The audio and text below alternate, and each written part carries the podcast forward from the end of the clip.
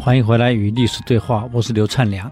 那么我们刚刚谈到了这个魏晋南北朝前后大概四百年，真正的南北朝只有一百六十几年，加上前面的这个东西晋，合起来将近四百年啊，三百多年，将近四百年的混乱，最后是由这个隋文帝统一的。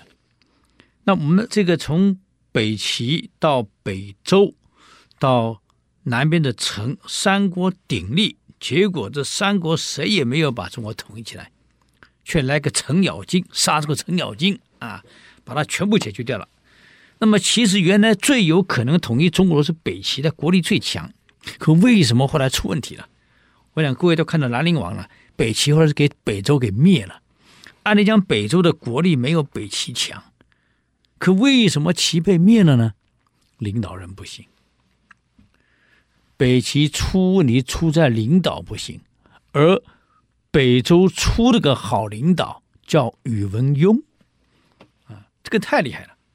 可是也可惜啊，宇文邕灭了北齐四年后呢，他也亡国了，被杨坚给篡位了。在他死后不过四年就结束了。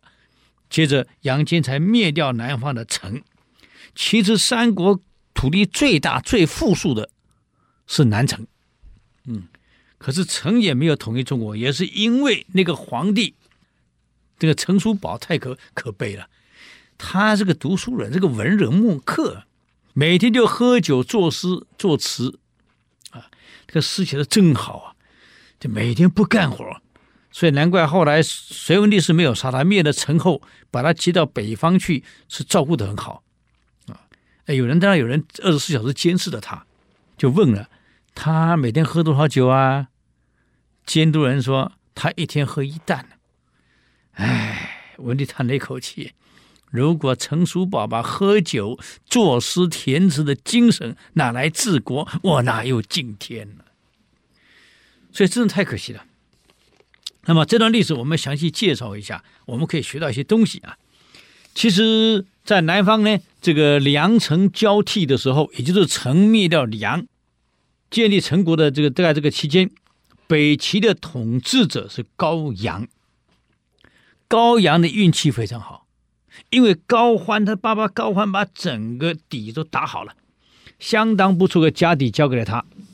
那么当时呢，还不叫做北齐，还叫东魏啊。那么也就是说，东西魏跟这个南梁三足鼎立的格局，后来梁被陈取代。这个东魏被北齐取代，北齐的实力是最强，啊，是由高阳创位，而当时创位以后呢，新皇帝嘛，励精图治，所以初期北齐是非常不错的。我们前面介绍过，可是表面上看起来是不错的，但是问题在北方的民族之间，鲜卑族，东魏属以鲜卑族为主，鲜卑跟汉人之间矛盾。一直没办法解决。第一个有个民族的问题，第二个呢是高阳统治的初期，虽然政治清明，政权巩固，啊，北齐领土呢一直到长城，越了长城是突厥了，往南就跟长江、跟陈朝这个陈霸先的陈朝为界。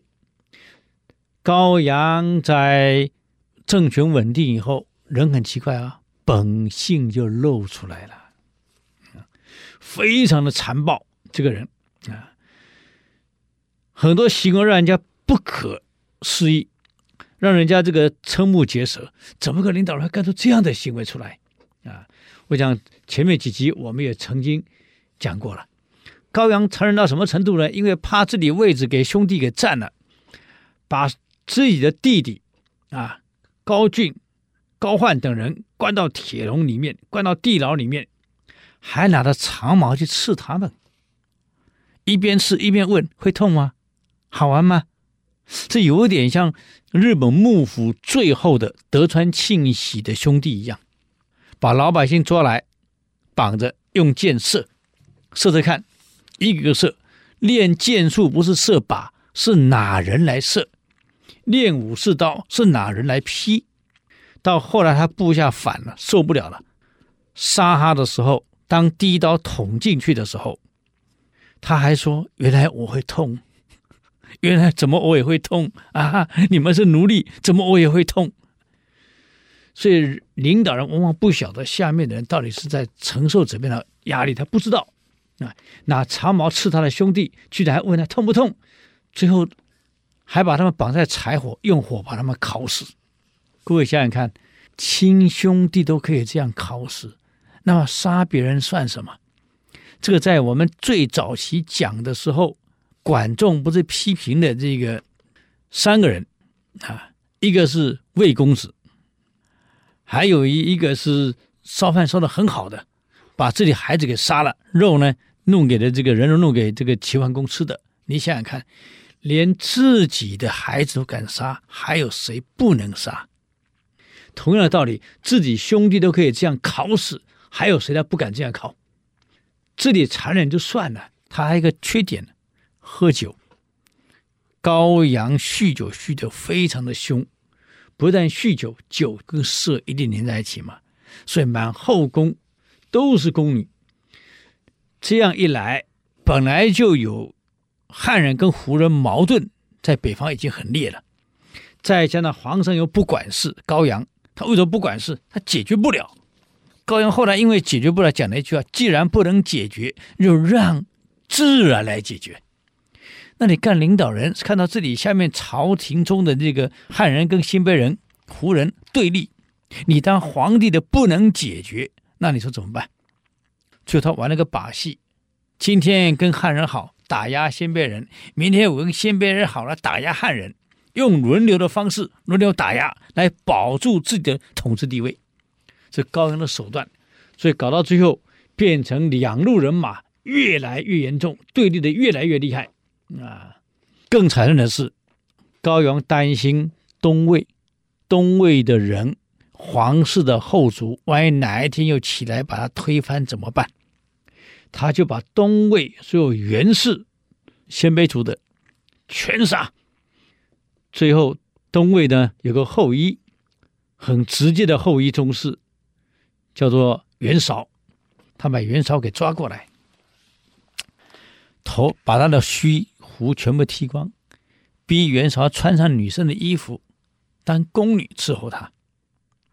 有一天高阳喝醉了，问他：“来来来来来，你我有个问题要问你啊，汉光武为什么可以复兴，重新建立汉朝？你告诉我。”这袁绍已经被整的怕了，就漫不经心讲那句话：“因为王莽没有杀尽刘氏，所以才让刘秀有机可乘。”这高阳一听，你这一句话讲的最好，所以你们袁氏呢就不能留半个，这可是你教我的呀。